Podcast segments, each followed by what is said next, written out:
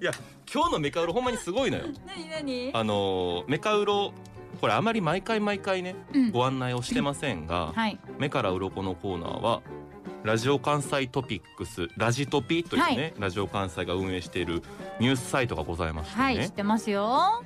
このたび番た組でびも連動してますからねそうよ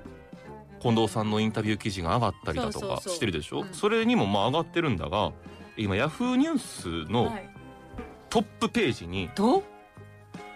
記事が載ってるんですね、今日のメカウロがそうだから相当メカウロってことですえー、そんな全国めっちゃ剥がれるってこと国や民がメカウロって思ってることやから目から鱗がそれを今近藤さんが一心に背負ってるっておことですねーっと今日は何枚剥がれんのか落ちじゃあ落ちるの落ちる目から鱗が剥がれるとは言ってない目から鱗が落ちるということですけれどもねあーボロッボロ落としていきますぜ割り箸なんですがわうんあんまりあんまり使いませんか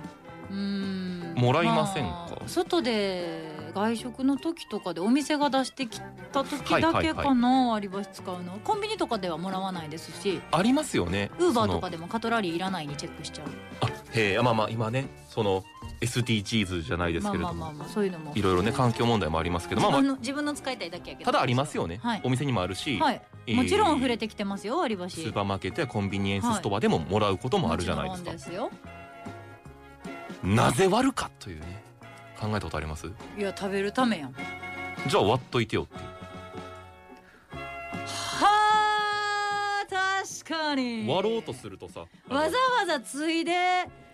ぴったりくっつけて出す必要ないもんねそう1でバーって作って2で詰め込んでいけばいいってことやんなそうですねえなんでなぜ割るかなんで確かに割ることによって私めっちゃ割るん下手やねんあそうでしょ割り箸割るんめっちゃ下手なんですよ、はいすんごい片思いの感じになっちゃうんですよ知ってるそなれえ割り箸右が自分で左が相手でおまた脱線するぞこうやって割った時どうぞ 右が自分で左が相手で、はいはい割った時に、うんかけ方が自分の方が多いと自分の片思いでっていうの知ってるあ全く知らないですね嘘やんえそうなんす割り箸ノーマジなんやらんとここまで生きてきたんそんな違い人が割り箸のトピック読まんとってほしいねんけどまあでも大絶対やんねんけど私大絶体対右が多いねんっていう 悩み思いが自分が強すぎる自分が好きっていうそうそうそうまあまあだからそのこともありますよ面倒じゃない、割るのもたまに七三ぐらいになる時あるようもうんいやだからもう言下って手するぎて私九一やってたからいつも九一ほんまにこっちの上上のこの部分向こうのやつむしろぶんどってるぐらい の割れ方すんのよまあまあなぜかということなんですけれどもなんでなまんあ、で歴す史かがあるわけですよ割り箸にも、はいこれは江戸料理文化研究家の車浮世さんという方に伺ったんですが、はい割り箸の誕生はそもそも江戸時代の後期終わり頃うんということです、諸説ありますが割り箸を発明したのはうなぎ屋えー、うなぎ屋さんだったそうですなんでなんでなぜあんでの夏にうなぎを食べるかとい土う曜のと牛の日そうですそうですまあわかりやすくこれは有名な話かもしれませんが「う」のつく食べ物をあつくものを食べると夏バテをしないということをちょ知らないですけどうなぎは本来冬が旬なんですけどそれを夏にも売り出知らそうんとかったそれも知らんかったこれはあの江戸の蘭学者平賀源内はいエレキテルうんこの人が本日土用の丑の日と書いた張り紙をしてうなぎ屋が繁盛したへー大繁盛したという言われがあるこれは有名なんですけど、実はそこにヒントがあって、はいうなぎ屋に客が殺到しますわな箸を洗うのが追いつかないということになったわけですはいでそこで考えられたのが引き裂き橋引き裂くうん箸お箸の箸、はいはいで引き裂き橋これ竹製だったんで竹でできていたんですけれども、根元がくっついていた理由ここにもうその今でも割られる理由があるんですけど何何使い回しを防ぐためわかりますかああ使ったかどうかが分かるように一目でそうはあ洗い物が箸を洗うのが追いつかないとなると これは使ったものなのか未使用か使用済みかがわからないから未使用の証拠として一目でこれはもう使ってない綺麗だってことを分かってもらうためについ根にして元たのあ根元をくっつけていたはあで割って食べてお客さんはそれを安心ですわなそっかだから使ってませんでっていう証拠の品としてそうくっついてますよっていうそうなんです、割れてるやつは誰かが使った可能性あるっていうので、うん、ちょっと不潔感もあるという不信感そうです、えー、じゃあ人の信用してないところ信用できるかできないかっていうところから生まれたちょっと悲しい割り箸まあまあそう、まあ、悲しいというか悲しくないおだって店側相の手のこと信じてお店を信じてたらさそんなさ、誰かに疑われたくないとかほんまに間に合わへんかったみたいだからこう洗うのがだから洗うのがだから使い捨ての箸を作りましょうがまあ第一やけどプラスでしょ、うん使ってないっていう証明としてそうですよ対にした状態で出しましょうってことやななんか切他にないも割り箸を発明したのは蕎麦屋説っていうのもあってえー、またそこれはまた同じ同じうなぎ屋と一緒で江戸時代にあの蕎麦屋の屋台がすごく繁盛していて、はいはい